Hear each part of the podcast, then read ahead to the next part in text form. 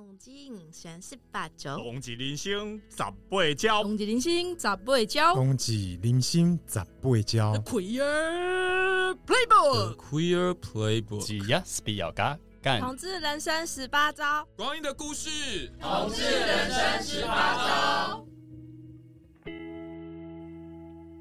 嗨，各位同志人生十八招的听众朋友，大家好！哎，我们又在线上相见喽。我是今天的主持人，我是热线的工作人员志伟。嗯，今天这个上线的时间算过年刚过完一阵子，所以还是祝大家这个新年快乐。对，告别了二零二二年，希望二零二三是一个呃平安幸福的一年。对，那如果你是我们呃同志人生十八招的老朋友，应该知道我们这个系列呢，呃，听同志说故事。哦，在之前呢，有一条支线，就是我会邀请我的这个呃好同事们，就是来呃线上来跟大家分享，呃，他们怎么投入同志运动啦，他们自己人生的故事啦。然后他们在热线做什么事情？然后透过这一些呃工作，他们对于呃同志平权啦、性别人权啊，他们有什么样的看法、感受？那今天呢，这个很开心，继我邀请了这个小杜、美莹、Nick 之后，我邀请了我的另外一位好同事，其实也是非常认识非常非常久，他也是从。义工就开始，对，我们热线大部分的工作人员几乎都是义工或实习生，然后呃那个时候他也是我的小组的义工，到后来变成我们热线的工作人员。那我们今天邀请到的是奥利维，我自己做掌声。Hello，志伟，Hello，大家好，呃，我是热线的工作人员，我是奥利维。嗯，那奥利维要不要简单的多介绍一下自己？对，嗯、我我我现在的是。在在热线其实已经，哎，我我应该从什么时候开始讲起？都可以、啊。刚来的时候，刚来的时候，对，嗯，我我是二零零六年来到热线，哦，对，那那个时候，呃，先就是进到你的你带的小组 教育小组，对，然后在那那个地方。在那边，我觉得我在那边完成了很多我的认同的更更加完整这样子，哦、对，是一个蛮那那那这样子，其实应该先回到更早的状况来讲嘛，嗯、对不对？对就是就是呃，你你是一个什么样的人？然后，因为我觉得每个同事不是一一开始一开始就就就就来同志咨询热线报道嘛，就是每个人都有自己的这个，因为呃认同的过程啦、机缘等等，所以你你的这条路线怎么样让你到最后跑来就是热线？当义工这样子，OK。我其实因为来到热线之前，我先在那个性别所在念书，世新性别所，世新性别所，哦，差点被关锁，哦、但还好，好像对。去年下半年在那边，对，非常可怕。嗯、对，那嗯、呃，性别所在性别所，我在嗯、呃、进到性别所之前，嗯，嘿，我那时候。大概就已经对于性别研究是是蛮有兴趣的哦。你在念性别所之前是念什么？我其实念会计，耶，跟我一样，我们有相同的背景。而且我呃，我们两个都是念会计，对。但是啊、呃，然后我们两个另外共同点呢，我们大学都是念实践大学，没错。对，所以哦，但是我年纪比你大蛮多的，对，所以应该我们没有同校过，没有在没有机会在学校里面见到。对对对对对对对，好，念会计，然后呢？对，然后后来念了性别所，然后。其实我是呃，如果以性倾向认同的这些部分来说的话，嗯、我进到性别所的时候，嗯，我自己那时候认同还是异性恋。哦，原来是异女哦！因为当时我只有交过男朋友哦，对，okay 但是我其实已经在在在探索自己哦。因为那那回头一点点是在念、嗯、在呃在实践念会计的那四年，是有什么样的内在的感受，或者是什么样的事情让你开始会对性别有兴趣？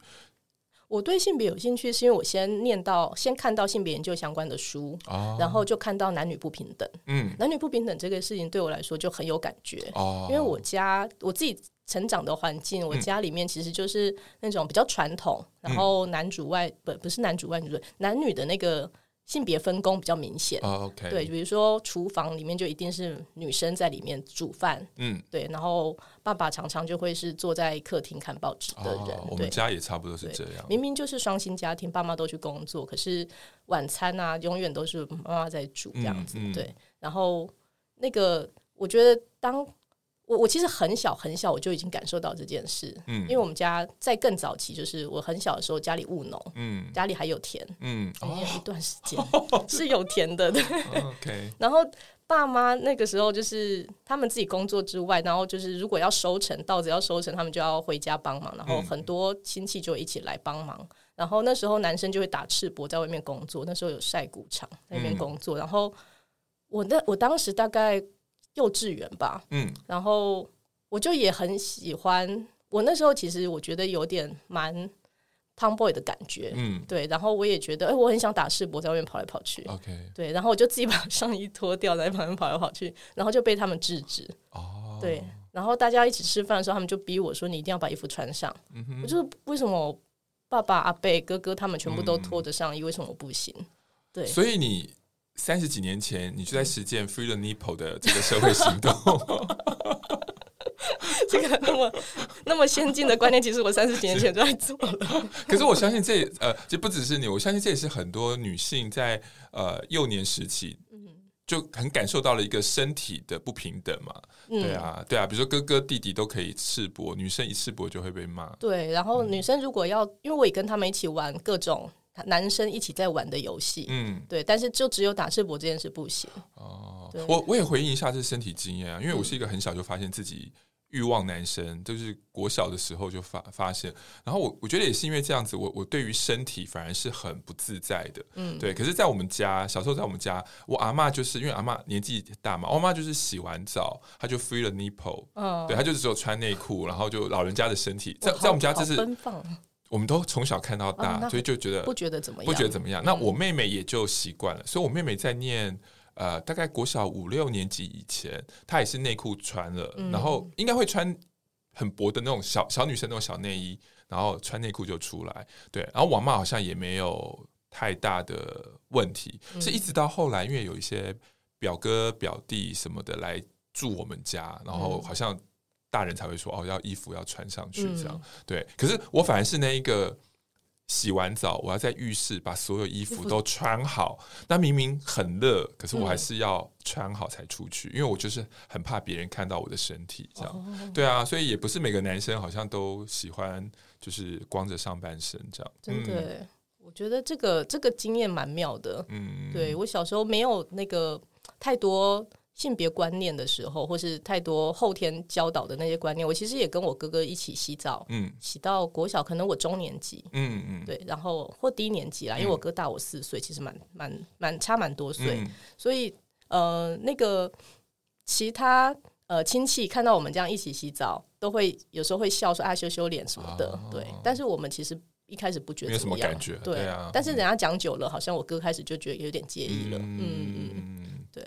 好，所以这个是你的从小有的性别经验，对，就是那个家庭的传统。嗯，我我可以再再举一个例，就是因为他们都会期待女生一定要进厨房煮东西，嗯、所以我到大学的时候，我爸也开始期待我要开始去学，学一点厨艺了。是对，所以有一年暑假，他就说：“那你这个暑假的那个晚餐都让我来负责。”哦，这句话就让我。那个暑假的每一个晚，每一个傍晚，嗯、我就出去骑脚踏车啊，很好，用行动来表达。对，我就不要在家煮饭，嗯、然后回家晚餐也不吃这样子。嗯、对，因为我我就是比较想要抗拒这个男女的这种呃性别的刻板印象吧。嗯，对，所以当开始读到那个性别研究的时候，我就觉得啊，非常有感觉。嗯，对，然后整个热情都出来了，所以我觉得，嗯、我觉得那个性别所。非念不可，这样子，嗯、对，所以进到性别所之后，我就发现我们班上的同学 LGBT 都有，嗯，LGBT 都有这样子。那这个对我来说也是一个很特别的的经验，嗯，因为以前其实我没有同志的同学，出柜的同志同学。嗯、再往前讲，就是我其实小时候也有喜欢过女生，嗯，对，但成长的过程中就。呃，因为我我自己其实男女生都可以喜欢，嗯、对，所以长大的过程我就会，嗯、呃，国中、高中后来就只喜欢男生，嗯，对，所以那高中之后就交男朋友，嗯，所以那时候就觉得自己跟别人没有什么两样，嗯、因为小时候喜欢女生的记忆有点忘记了，啊、对，因为媒体啊、学校一直洗脑，就是男生女生男生女生这样，嗯嗯，所以其实成长的那就是青青。青少年时期，其实听不太到同志相关经的那个资讯，嗯，嗯。哦，所以到了到了大学之后，开始念到跟呃性别研究、同志研究相关的书，我就觉得说，哎，这个我开始唤起我国小那时候的记忆，哦、对，然后而且大学的时候也有一个女生让我觉得非常的心动，可是当时我还有男朋友，嗯，所以我就没有特别干嘛，因为那是一个不认识的女生，嗯、就是。其他系的女生这样子，对，所以我就也没有什么行动。可是这些东西就一直在我的脑子里。所以等到我进到研究所，看到其他同学都很大方的说自己是 LGBT 的时候，我就觉得，嗯，就是反正我当时也就没有其他的情感对象，我就觉得，哎、嗯，好像可以试试看。嗯嗯，那。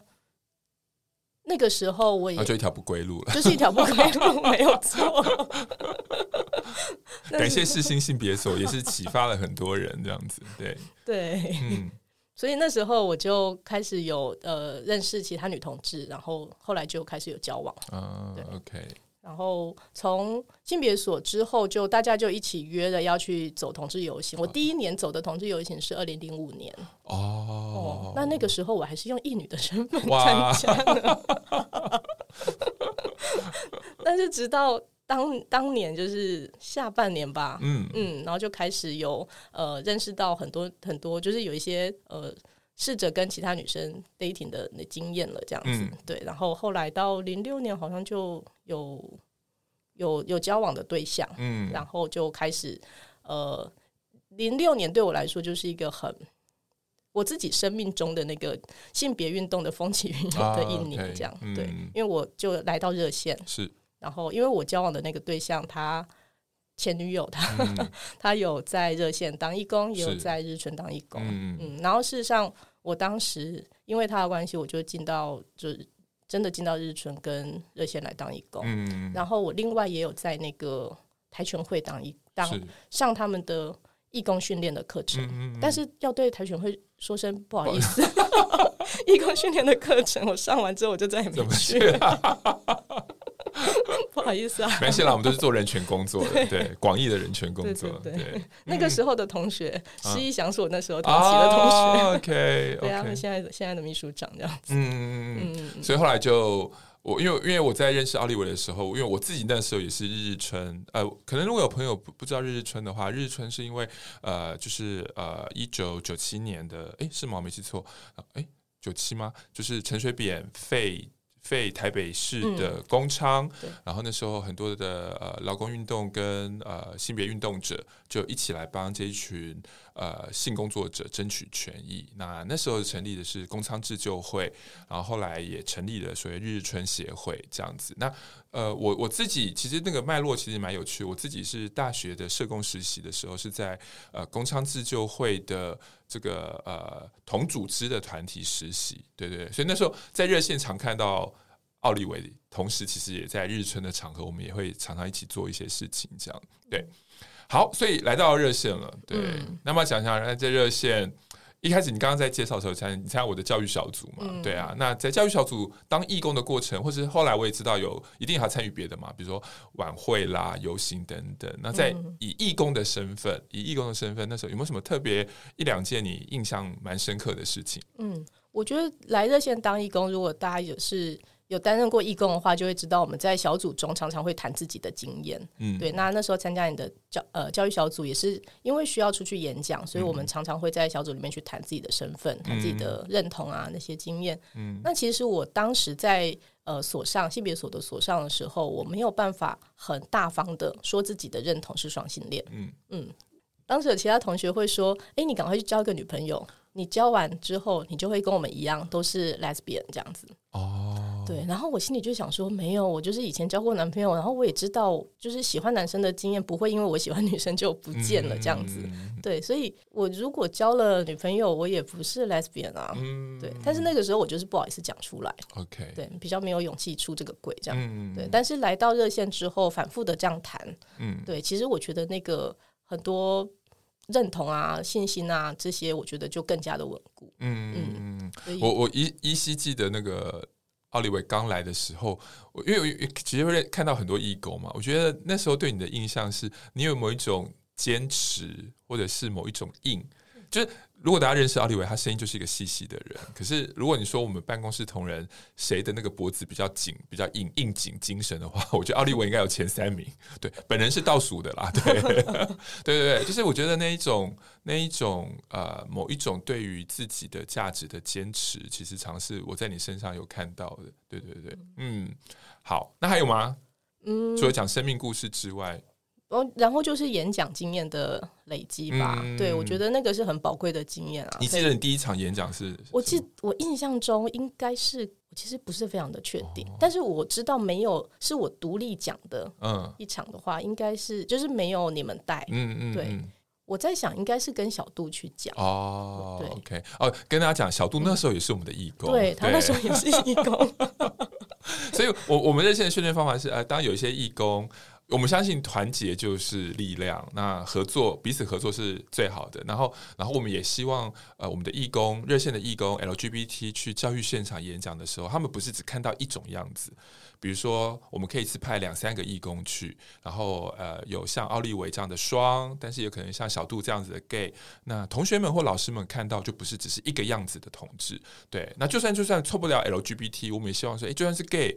有两三个 gay，因为每一个人的，比如说出柜的历程啊，认同的历程，其实都很不一样。对，然后这是我们很就是热线努力在做的，就是透过演讲把多元就是可以呈现在老师跟呃同学面前，这样。嗯，所以那场演讲还好吗？合作愉快吗？还愉快，愉快，因为你们蛮互补的。对，好啊。那那后来到后来，就是就是为什么会呃变成热线的工作人员？嗯。我会变成热线的工作人员，那时候也是呃，因为前面讲到我们都是都是念会计的，然后我那时候对，因为你问我说愿不愿意来热线来当，嗯、那时候是当兼职的会计，嗯嗯、对，嗯、然后我就想说，哇，我竟然。有这个机会，因为我以为我会计系毕业之后，我再也不会用到这个能力了。哦、也也先跟听众补充一下，本人虽然是做社工做很久，但是我刚来热线的时候呢，热线的会计账也是我负责。所以我你知道，我每次去社工系演讲啊，就是那种老社工回去跟未来的社工演讲，我都跟社工系的学生说，麻烦你们去把初等会计修一下。嗯、对，因为呃，大部分社工会来会在 NGO 工作嘛，或是接。比如说，呃，卫福部的案子，其实申请方案其实就是要写经费的预算书，然后你呃方案办完之后，你要做结账，其实都是会计。嗯、OK，好，然后呢？对，那时候呃。其实就是简单的做记账的工作，嗯、把热线的账记得更再更清楚一点。因为过去好像比较没有专专职的人、嗯、人力在做这件事情。嗯、对，我觉得就是做着做着，因为当时我还没有毕业，嗯、快毕业了，在写论文。嗯、而且你，我记得你那时候还问说，你之后毕业要干嘛？对啊，你有想象过你的人生吗？等一下我也会问这一题。我那时候还想说，哎，为什么要问我这个问题？哦、对然后我就说，我就想说我。其实应该就会蛮期待在 NGO 做，蛮蛮是我的那个目标的这样子。嗯嗯嗯、后来你一问，我就觉得啊，很棒，就是我蛮有兴趣。嗯、所以虽然还在赶论文，所以我就先答应下来。是对，嗯，谢谢你。也因为是兼职啦，所以就很 OK 啊。嗯，然后做着做着，好像隔年就就有机会，因为我也毕业了。嗯，对。然后你们就问说，那是不是嗯，对，转正职这样子？嗯、对，因为。呃，那个时候热线呃人没有像现在这么多，那当然我们也希望工作人员在多元性的部分，不是只有男生而已，我们可以有各式各样不同认同、性别认同啦，或者是身份的人可以加入。对，那那时候觉得，哎，我们如果有奥利维的加入，我们的呃工作团队其实会更多元，这样子。对，嗯。然后来到热线的第一个。因为大家都会带小组，是，当时所有人都会带小组，嗯、所以那时候你就问我说：“那如果来热线的话，带的小组会是家庭小组？”嗯，对，嗯、所以我就先从家庭小组开始带起，这样子。嗯、对，到后来的话，同时我就开始也年底那时候也开始发展跨工团。嗯，对。呃，先讲跨，要不要讲一下跨国怎么写？这样子，好好它其实是跨性别工作团的一个缩写简称。嗯、对这个团呢，其实当时我们就是只是试营试营运，嗯，对，因为我们觉得说热线其实有蛮多的跨性别义工，嗯、那散在不同的小组里面，嗯，对，然后呃，其实大家可以凑在一起，然后做点事情，嗯、因为跨性别的社群在当时，因为因为其实我前任，嗯，就是带我进热线的那位。他其实也是一位跨性别，嗯，呃，因因为跟他交往，所以我看到非常多。呃，跨性别社群很缺乏资源的那个现象。对当时其实最早因为他的关系，我其实也有一段时间有加入 TG 蝶园，嗯嗯，然后在里面就看到呃，大家彼此需要那个支持跟社群资源，嗯、对。嗯、但是我们那时候，就是我当时在热线转身正职工作人员的时候，蝶园已经开始有点沉寂了，嗯。嗯，所以他们比较没有在台面上做比较公开的活动，嗯。那可是跨性别的需求还是在啊，嗯，对，所以我们就想说，就是这几年越来越哦，这几。年就越就更不用说，对，啊嗯、对，所以当时就就是跟前任，然后还有热线的其他的跨义工，嗯、就一起想说，那我们在热线里面组织一个小团队来做事，嗯、对，嗯、所以我们就成立了这个跨工团，嗯，那运作运作着就发现，哎，可以稳定的运作了，而且这个需求确实看得到，因为我们办一些活动都会蛮多人来报名的，嗯。嗯，所以后来就。转型成现在的跨性别小组，是。对两周开一次会这样子，嗯，嗯而且也在那个呃立委，还有我们有一些呃跨义工或理监事的努力之下，其实热线这几年我们针对跨的工作，其实提供了蛮多不同的服务。对，那要不要也请奥利维跟我们的听众朋友讲一下，目前热线针对跨的议题，我们大概做了哪一些事情？这样子，嗯、对，好。我们现在主要就是有针对跨性别社群的话，我们会做跨性别聚会。嗯嗯，那跨性别聚会就是呃有限制身份，跨性别朋友你要认同自己为跨，或是摸索中你才能够来参加。嗯，对。那还有一一个聚会是不限身份的聚会，是跨性别同乐会。嗯，对。只要你对跨议题友善，然后有兴趣，你就可以一起来。是。那这个活动你就可以，我们希望让跨与非跨就是在活动。玩乐中可以互相认识，是对。还有的话就是讲座，是对。那讲座的话，其实也是一个呃社会教育跟社群教育啦。嗯嗯，我们希望提供资源给跨性别社群，也有一些主题，我们会是让更多社会大众啊，或是同志圈的朋友更认识跨性别。是，主要是这两个方向。是对。那现在的话，我们去年开始也发展新的工作，也是热线的，应该算是第四个 podcast 节目。是，对，我们有做那个。来吧，我们来内部这个。自我行销一下，工商一下。嗯，哦，我们是那个节目是喜勒跨虾米，喜勒跨虾米，对，它是一个口语很很可爱的名称。嗯、那写起来呢，当时就没有想到介绍，有点麻烦。喜的是喜喜欢的喜，嗯，勒的话就是一个口在一个行列的列，那个勒喜勒喜勒，嗯，然后跨跨性别的跨，嗯，虾米。就是可以吃的虾米，吃的虾米，喜雷跨虾米。哎，这题目很呃，这个这个这个题节目的名称很好啊，因为常常我觉得我们在在路上的时候，尤其是对一些性少数哦，就是我们有时候走在街头，别人好像就会。跨就是斜眼，或者是看一下这样子。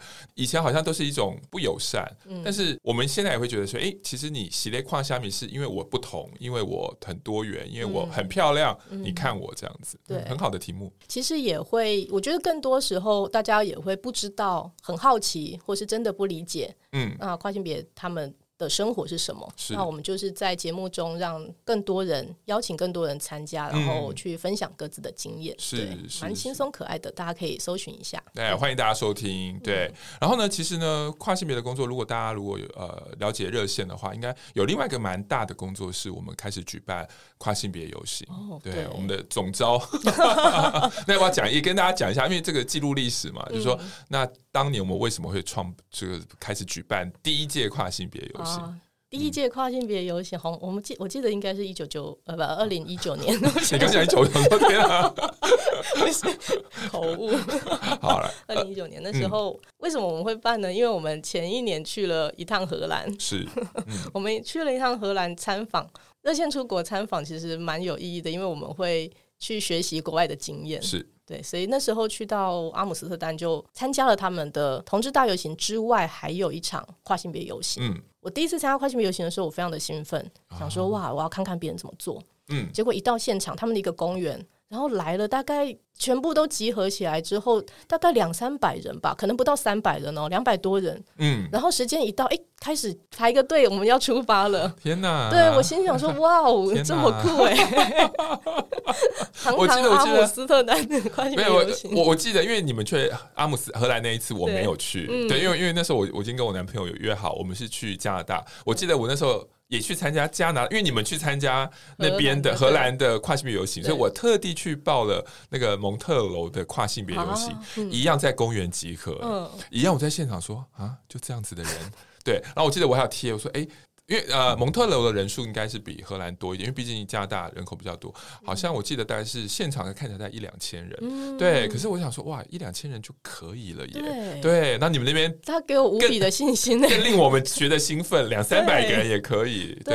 对所以我们后来就回来就，就我们大家都觉得，哎，好像可以办，好像可以办，而且在当时我们就开玩笑说，哎，我们就是回来可以办这样子，嗯、对。然后想想说。越想越觉得这个念头好像可以做，是是是、嗯。我觉得当时做起来没有包袱，是因为第一年嘛，再怎么样，嗯、我来一百个我们都可以。对，也也跟大家讲一下历史。如果你听过的话，没有、嗯，我就在讲，因为第一届热线，我们是第一届办第一届台湾同志游行嘛。那一届我们的企划书里面是写三百人，后来来了大概八百一千这样子。哦，我们那时候跨性别游行的企划书，就是那个要去借路权，我们也要写预估的人数，我大概也是写了三百三百个人。对，我觉得警察有点恨我。结果应该当天应该有来了一千多一千多人两千人这样子。因为那个二零呃那一届。二零一九是正好我们同婚通过，所以啊那一年也很意外的是，热线同时也主办了第十七届的台湾同志游行。那因为同婚通过，所以那些游行都是我们投入非常，我们跟。那时候还是呃，就是呃，那时候是彩虹平权大平台，我们一起合合合作。然后呃，因为那时候 COVID-19 还没有来，所以那一届的游行非常非常多。多前一天的那个跨第一届跨性别游行人数也远远超乎我们期待。嗯，而且最特别，因为我们在我记得我们在西门町办嘛，所以很多红楼的朋友看了就拎着酒跟我们一起走。后来我听到蛮多人说很喜欢跨性别游行，因为很放松，晚上然后、嗯、然后大家可以边喝酒啊。边喝饮料边聊天边走，这样。嗯，嗯对，我觉得第一届真的很好玩。嗯，然后那时候，对啊，就是也因为热线当年就是临时的呃举办了这个同志游行，我们那时候就是小组的大家，跨性别小组大家就一起下来，我们来主后跨性别游行。像这个时候，小组的大家也是第一次学着怎么办一场游行啊、哦，所有人都进来，然后从呃主论述、主题、主论述，然后主持人，然后交通组报道。组等等，全部都是主要的组长，都是小组的义工一起来做这样子。嗯、对，我觉得那一次也是蛮宝贵的经验。嗯，对。呃，跟大家有听到那个立威刚好提到了，其实那时候我们在办呃跨性别游行的时候，我们工作人员就有一个精神是，呃，跨性别游行的主体应该由跨性别朋友。来主导，包括论述啦，包括一些呃主持，比如说可能大家老朋友知道，因为热线很多活动或者是同志游行，很多时候都是我主持的，对。可是我们说，哎，这不行，对，跨性别游行，我们都很希望能够让跨主体来发声。但我们记得，我们那时候花了蛮多时间来培训我们的跨义工主持，这样、对对。现在就非常多能够独当一面的朋友。嗯，那我们也办了四届了嘛？嗯、你觉得从这个时间点，二零二三这个时间点去看？我们办了四届跨性别游行，从你自己的这样子投入跨性别运动这么久，你觉得热线举办跨性别游行的意义是什么？无论是对同志运动，或是对跨社群，或是对于台湾社会整体层面。嗯，我觉得我我们自己在主办跨性别游行的时候，我自己会有很深刻的感觉，是我们让很多跨性别朋友一起来参加，然后我们自己接触到的跨义工，其实在这个活动中都会。深深的受到培力的感觉，嗯、对，就是觉得哦，就是被 empower 的那个那个状态，是。对我可以走出来，我可以为自己发声，然后我看到这么多人来来支持我，是。对，然后我觉得这个意义是非常非常的大。嗯，那我觉得他跟同志游行，因为都每次都办在同志游行的前一天，是。那我觉得他跟隔天的同志游行，它不是一个互斥的活动，嗯、对，那我觉得前一天的这个。跨性别游行，我觉得让很多的跨性别可以单独把自己的议题拉出来，让社会的能见度可以更高。嗯、我觉得这件事很重要，是。对，尤其是在同婚过后，更多人开始也把那个目光放在跨性别身上，嗯、对，或者是本来很多人可能觉得，哎，天下太平了，没有什么事了。哦、可是其实跨性别的议题其实还有还很需要大家社会大众来支持，是对，所以。我觉得把跨性别游行单独拉出来，让这个议题的能见度增加，让更多人可以看见跨性别的需求，我觉得这件事很重要。嗯嗯，而且就是因为不互斥，先前也有一些人问说，哎，这样子会不会好像是不是要搞独立啊，还是要搞这个要分裂，还是什么的？嗯、对，有一些好像伤了某一些人的感情，这样。谁的感情、啊？对，我我听到有一些这样的声音。哦、对对，然后我就觉得说，哎，不会，因为真的是不互斥，哦、两边都也，也跟大家补充一下，嗯、其实每年的跨。性别游行，我们都有跟台湾同志游行的主办单位台彩，我们都是互相合作协力的。比如说每届跨性别游行，很谢谢，很谢谢同志游行的义工来担任我们交通组，没错。对，对然后我们自己在隔天热线，当然我们创办了我们呃同呃台湾同志游行，我们也主办好几届。可是这几年真的很辛苦台彩的朋友，那我们每年也都是同志游行协办单位，对，对啊，所以我觉得运动上呃并没有互斥吧，我觉得应该是非。非常的把议题的光谱做得更多元，邀请大家，今年有第五届吗？应该是会有哦。好，我们两个说了，今年有第五届。每年的同志游行是在十月份的最后一个礼拜六。哎，不好意思，让我查一下哈，真是的，我来看一下，因为我们已经年纪大了，无法记住每个时间。今年二零二三年的同志游行是十月二十八号，所以呢，我们的第五届跨性别游游行呢，就是十月二十七号。对，欢迎大家。如果你是台北的朋友，很方便；但如果你是呃外县市的朋友，不妨礼拜五下班就来台北过个两个晚上吧。诚挚邀请大家一起来走，对，一起来走真的很好玩。是，对，嗯，也不止好玩。我觉得有你如果在现场听到我们很用心安排的一些讲者分享，无论是跨性别主体或跨性别父母，或者是一些 NGO 工作者，嗯、我觉得呃，你真的会听到说，当有人现在在讲说台湾已经性别平等啦，还有什么好争取？你参加我们跨性别游戏，你应该就知道还有好多东西要争取，嗯，非常的有意义。呃，而且这些东西不只是跨性别的议题，它更关乎到台湾是否还是一个用非常男女来分类的一个社会。对，如果我们说人人平等，但呃，我们的社会还是觉得男女有分，这个逻辑，我个人觉得是需要再被挑战的。对，那除了跨性别议题外，那个另外要不要再讲一下？你再讲一两件你在热线投入的工作，想跟大家分享的？诶、欸，我自己呃，另外也有在热线经营这个呃双性恋的团体，嗯，对，那这主要比较针对热线内部的双性恋，嗯，对，我们就是长期的有一起聚会，一起聊聊双性恋的个这个议题，这样。嗯对，跟我觉得跟跨一样啦，就是大家都很需要我们相同的伙伴一起聚在一起，然后让自己的经验可以互相的被讨论跟被理解。因为即使在所谓同性恋很多的地方，呃，单性恋的社会里面，嗯、我觉得双犯的声音其实有时候还是很难被好好的听见，是对，或好好的被理解。这样，嗯，嗯，那这是其中一个。是。那另外的话，就是我这几年也是在应该是同婚前后，嗯、就热线跟长平大平台，我们就是一起做了。职场平等的工作是对，所以我其实也有在这里面，就是跟其他的企业一起工作，嗯、就就是有企业小聚，嗯、然后可以去到其他企业里面去谈认识同志。去谈怎么打造一个友善职场的环境，这样子。尤其这个需求，企业的需求在同婚过后是非常大的。对，因为包括呃劳基法啦，很多的企业相关的一些规定，跟员工有关的，也都会因为同婚通过开始，呃，比如说人资他们开始要去理解，嗯、要有一些友善的政策，这样子。对。那我们看到说，其实跨国企业他们走的比较快，因为他们的母国就是比较比较已经有一些规定，对，他们已经有一些知道应该要怎么做，嗯，对，所以他们内部动的比较快。但我们也很希望可以去影响更多的本土企业，是是。所以，如果听众你是本土企业的老板、主管、人资主管，对，都如果你对于我们热线跟财务平权大平台的这个呃友善企业的这个方案有兴趣的话，也都欢迎跟我们联络。这样子，嗯、我们很希望本土企业有更多人愿意加入我们。真的，真的。对对对对对。好，所以立威做了非常非常多的事，然后。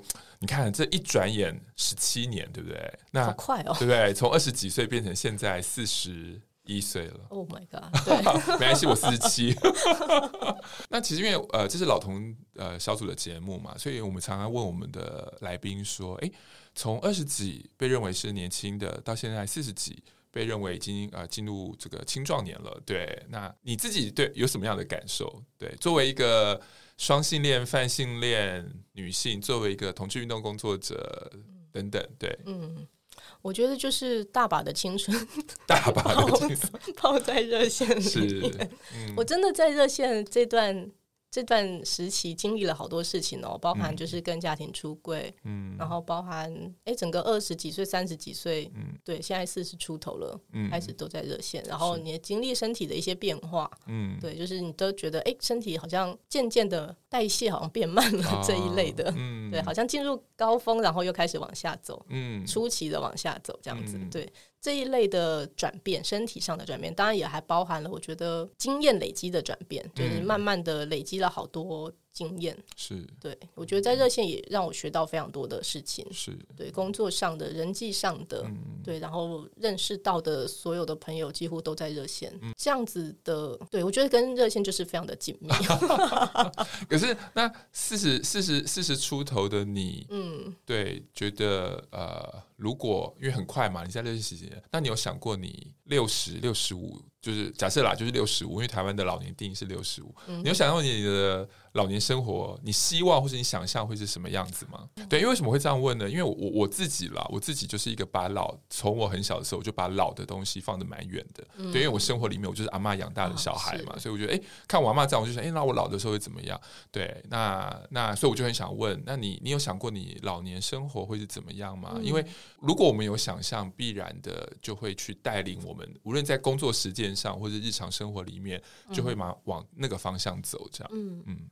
你这样子也让我想到，我小时候也是跟我阿妈一起住，阿妈也住我们家，嗯、所以我现在也想到，我阿妈好像到了八九十岁都还在，嗯、都还在菜菜园种菜。啊、对，所以我也希望我如果步入老年的话，我也希望是可以走得动的。是，对，然后所以你会想种菜吗？不，如果有一块田真的很不错。你家你家不是有田吗？呃，种田那个田已经卖掉了，哦、但是是菜花圃那种还有这样子。我我好像有田，但是在苗栗。哇哦 参加欢迎你。没有没有，苗栗那哪是产条啊？那个没人没人要的土地，对，种种西瓜，种种菜可以了。嗯，对，嗯，拈花惹草这种我觉得还不错啊。我希望。如果六十岁以上或六十五岁以上的话，嗯、我觉得，哎、欸，其实我会希望还有点事做，是。对，可能就是呃，也许来当义工之类的这一种，啊、然后但不是真的花很多时间，是，然后更多时时候可以到处走走，或是有稳定的运动。是，其实你现在就有稳定的运动、啊，现在有稳定的运动，对，对。那个立威的立运动很不一样，对吧？简简单讲一下。然后我现在很喜欢暴食，暴食要要那个暴食两个字，不是暴饮暴食的暴食，啊、应该。很容易想到那两个字是暴石头的暴食，嗯、它是那个类似攀岩，嗯、对，但是是室内的，然后呃高度比较低，所以身上不需要有那个任何确保的那些绳索道具。是是，我我作为热线最老，应该是最资深的员工，我也的确看到这几年我们办公室，因为大家开始二十几、三十几变四十几。开始，大家运动的风气开始增加了。嗯嗯、对对对，小时候可能没有那么重视，或没有那么喜欢。可是到 三四十岁开始，对，所以这这也是我我自己也觉得，每次我在跟，尤其这两三年，我觉得在跟同事们聊长照议题的时候，我觉得同事们的那种感受度会高很多。哎，比七八年前我跟大家谈说，哦，长照很重要。对，因为比如说立威的父母应该也六七十岁了嘛，对，我们大部分的同仁们的父母都六七十岁，所以多多少。早都有长照需求，对对，这也是热线。也跟大家讲一下，我们二零二二年热线在那个工作的这个统计上，我们有一个是呃演讲工作嘛，我们到处去演讲。那我们我们后来统计结果就发现，呃，因为这几年因为萌萌啊，或者是疫情的影响，这热线的演讲其实就起起伏伏的。但是有一个类别的演讲，就是一直在增加。就是跟医疗人员还有社工人员的演讲，对，对这几年一直一直在增加。那这背后当然也代表了，其实卫生福利的这些相关的呃领域，他们也很想了解同志社群的需求。那反之也是，同志们应该慢慢的也会感受到。我们也需要医疗跟长照的需求，嗯，对，所以呃，老同小组应该未来会针对这一块再持续做更多倡议的工作。好，那我们接下来还有要问的一个是问题，也是我每一次都会问我同事的，就是呢，我希望大家就用喜怒哀乐来讲一件你在这个热线这十七年有没有四件事分别代表喜怒哀乐，想要邀请奥利维来跟大家分享一下。喜，对，喜你最最惊喜的、最最觉得喜事的是什么事情？我觉得喜悦的这件事的话，嗯、或感动，嗯，我可以分享一件，是。对，就是在我们做那个跨性别聚会的时候，有一件事情其实让我非常的感动，记得很很很很久这样子。那是一个呃妈妈带着一个小朋友过来，哦、对，妈妈带着她的孩子呢，就是呃。有跨的认同，嗯，在摸索，但是妈妈其实会跟着他来，最主要的原因是因为孩子除了跨的这个认同之外，他同时也是。呃，我记得自闭、嗯、是自闭跟雅思这样子，对，带来其实妈妈非常的忧心忡忡，是。对，因为其实光是自闭呃跟雅思这些事情，其实让他在学习上成长的过程已经有很大的遇到很多的麻烦，嗯，对，然后又开始谈他呃认同自己是她是一位跨女这样子，嗯、对，开始谈自己是认同是跨女，然后其实她的年纪还不到二十岁，嗯，所以其实妈妈有很多的不理解，是。对，然后也非常的担心这样子。嗯。然后带来，我们就让孩子去跟，就分组下去，嗯，那他就去跟其他组的人一组这样子，嗯，那妈妈就跟我在旁边，我就我就找妈妈来聊天，嗯，对，妈妈就跟我边聊，然后她眼睛就看着孩子，嗯，然后聊着聊着，诶，她突然就停下来，嗯，然后眼眶就就红了，这样，嗯，然后我就看着她，然后再看一看孩子，对，然后妈妈就说，她就是有点讲不出话来，她说她已经好多年。没有看到孩子笑得这么开心。哦、对，他说他过去有去谈他自己的性别什么的，他们就是不太理解。嗯，对，也觉得说这件事情就是怎么怎么会这样？嗯、但是孩子在接触到其他跨。听到的他们的聊天，即使他没有多说什么，我因为我看到的时候，他其实就在旁边听。嗯，哦，意思是呃，我重说一下现场，是在那个现场，其实我们呃，这个妈妈带着她的小孩来参加我们的跨的活动，对，所以现场有很多跨性别的大哥哥大姐姐，然后这个小跨看到这不到二十岁的小跨看到这一些，嗯、他就很自然的开心的笑了，而这个笑容是。妈妈许久未见到孩子的笑容，对，好，这是喜，这真的很值得喜悦。嗯，那就要讲怒啦，哦、对，应该也很多，来讲一件你最怒的。怒，其实我刚刚在录的。之前我我也再稍微想一下这个问题，我觉得十十几年来不能说没有，其实蛮多的。但是其实大部分的怒不会记得，可是我现在印象比较深刻，可能就是像去年这种，呃，我们去开了那个 CEDAW 的国际公约审查的会议，对，然后在现场，因为我不喜欢，我其实个人比较讨厌那种捏造谎言啊、空穴来风，然后污蔑一些事情，我我其实很不喜欢这样子的言论。但是在那个会议现场，我就有听到有有人发言说，就是什么，呃。他们是说，呃，青春期阻断剂，然后在台湾有一个例子，就是在年纪很小的时候用了那个，然后用了青春期阻断剂，对，嗯、然后阻断他的荷尔蒙，他可能发育就会受阻，然后发育受阻之后，他可能就会有眼睛的问题、脑的问题等等各种跟各种疑虑这样子，所以他们就希望政府不要允许这件事情。嗯、对，但我听了我就觉得，天哪，你知道你在。就是 你在说什么？你在说什么？对啊，而且就是说谎，真的是说谎哎、欸。对，首先呢，就是我们认识，就是帮这个国内这个案例做开药的这个医医师这样子。对，所以我们知道这个孩子后续的发展，他其实是非常开心的、幸福的。对，根本没有。我觉得我们可能要请立威先跟听众朋友讲一下这个阻断器，否则我觉得很多人会不理解。对，为什么？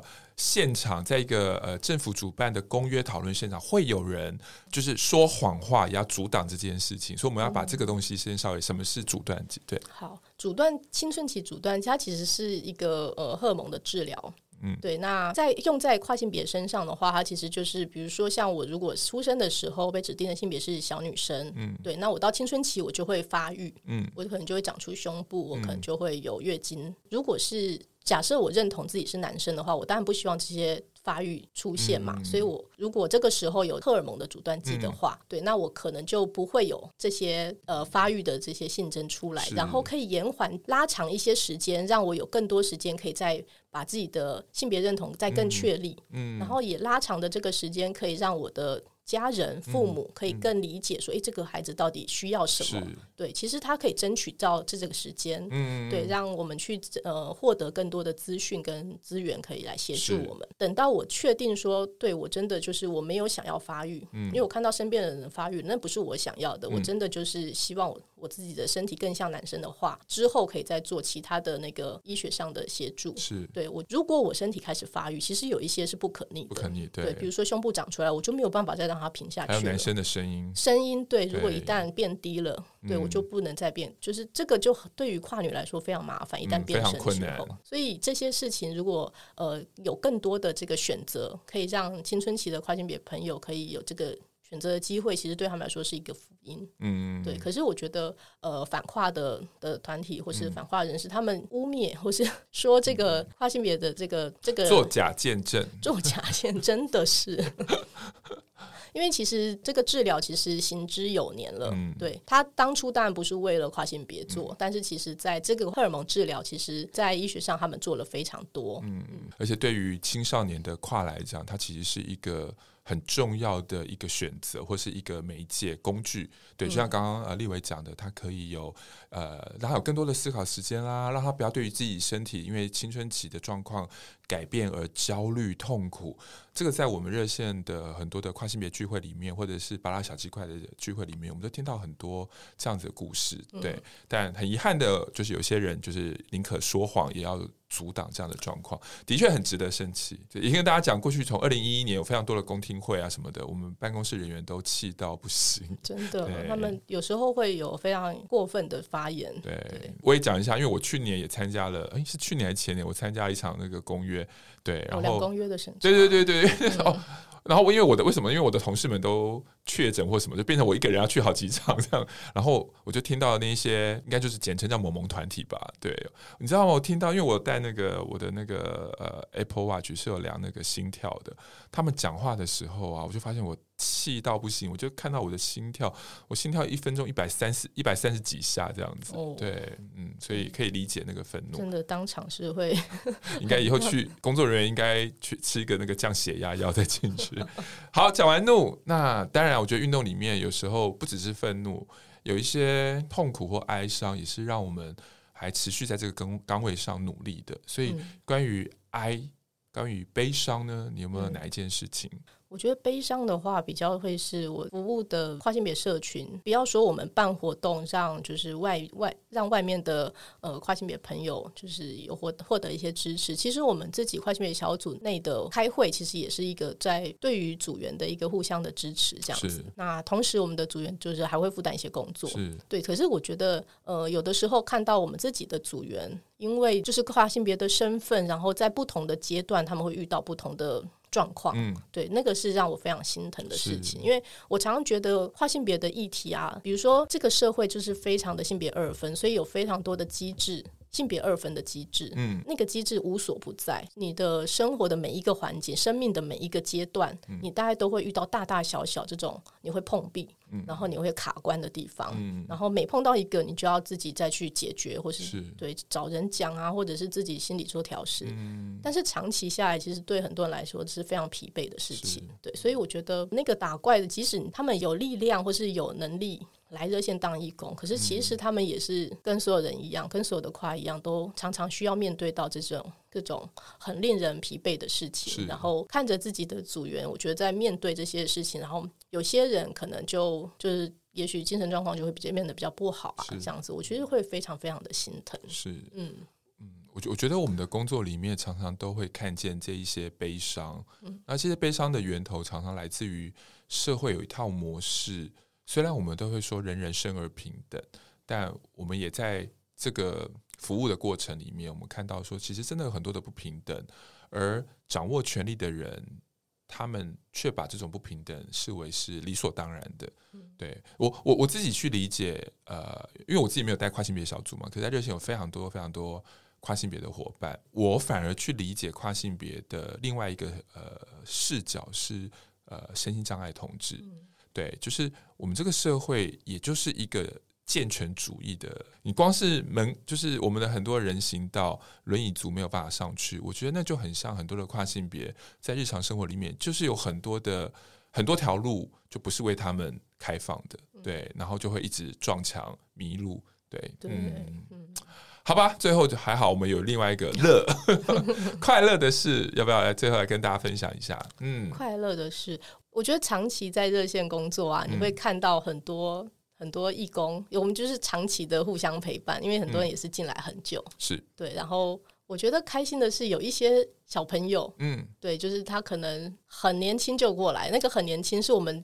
也有一位义工，他大概国三吧就来了，嗯、这种很惊人，就是带着参考书来这边念书的这种。嗯嗯、但是人家现在已经就是二十几岁，是。对，就是我觉得开心的是，我们陪着很多人一起长大，是。对，或者是看着他们。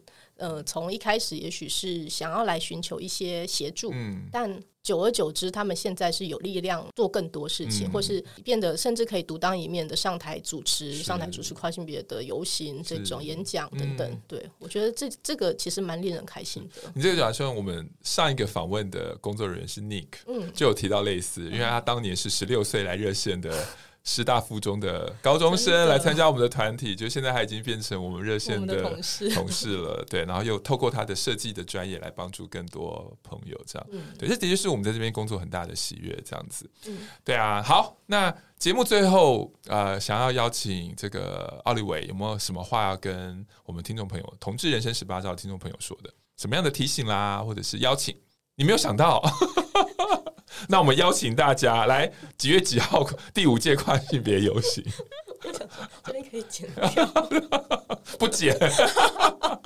我刚才想说停顿个两秒，我想一下。嗯，我觉我很想要邀请大家，因为大部分的的听众可能不是跨性别朋友，是、嗯、对。那我很想要邀请大家，就是可以多了解一些，因为下运动的下一个阶段，嗯，很有可能跨性别的比例会占的比较高，因为。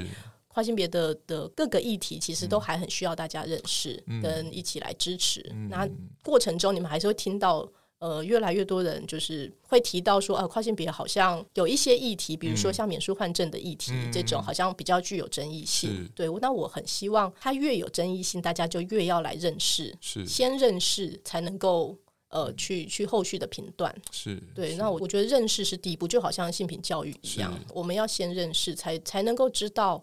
别人讲的到底是对的还是错的？是对，所以我觉得可以的话，邀请大家来一起来多了解、多接触跨性别的议题，来多认识跨性别朋友。是对，然后像刚刚朱伟说的，就是一起来参加跨性别游行。嗯，对。再补一下，十月二十七号，二零二三年十月二十七号。嗯礼拜五晚上，对，那地点我们到时候再公告啦。嗯、对，来走一次跨性别游行，你就会看到我们很多的标语啦，很多跨性别主体啦，然后很多人上台分享啊，对不对？那当然我也补充一下，还有我们刚刚讲的 Podcast，再讲一次我们的跨性别小组的 Podcast，喜嘞跨虾米，也欢迎大家可以收听。然后当然我们同志人生十八招有另外一系列，就是用台语讲跨性别，由我们的阿宝主持的，蛮特别的吧？对，那我也知道在我身边有很多的性别运动者，比如说 Queerology，他们也有在。在呃谈了很多跨性别的议题等等的，嗯、那呃就像刚刚立维在刚刚邀请大家的，其实社会大众呃对跨性别真的有很多的不认识。嗯、那我自己也理解是呃整个台湾社会是一个性别二分这么久这么久这么久的社会，当我们开始邀请大家能够稍微把这个性别二分稍微松动的时候，的确有一些人会焦虑、会愤怒、会生气、会害怕，但是想一想。我们台湾社会这可能三十几年的妇女运动、性别运动，不就是不断的去让大家看到改变？当然，过程是有一些人会不舒服，或是觉得备受挑战。但是，也跟大家讲一下，台湾目前是亚洲。我们性别平等指标非常前面的国家，也是因为过去那些所谓的不舒服啊、被挑战啦、很奇怪啦、干嘛没事做这些事情啊，我们才能够到今天这个地步。这样，嗯，好，那节目的呃最后就是还是邀请大家就是继续来关注我们同志人生十八招跟热线的官方的脸书或 IG。那当然，如果你觉得热线做了一些事情，无论对跨性别或长照或者是性平教育，都欢迎你上我们热线官网，然后呢。成为我们热线的捐款人，然后呃一百块这个不嫌少，然后一千万不嫌多，OK，好喽，那我们在这边，我们跟立威一起跟大家说再见喽，拜拜，拜拜。嗨，大家好，这里是同志咨询热线，我们是台湾第一个立案的同志组织，我们有八个不同的工作小组，提供各式各样的服务给同志社群。有你的捐款支持，我们可以为台湾的同志做更多。也欢迎到脸书和 IG 追踪我们哦。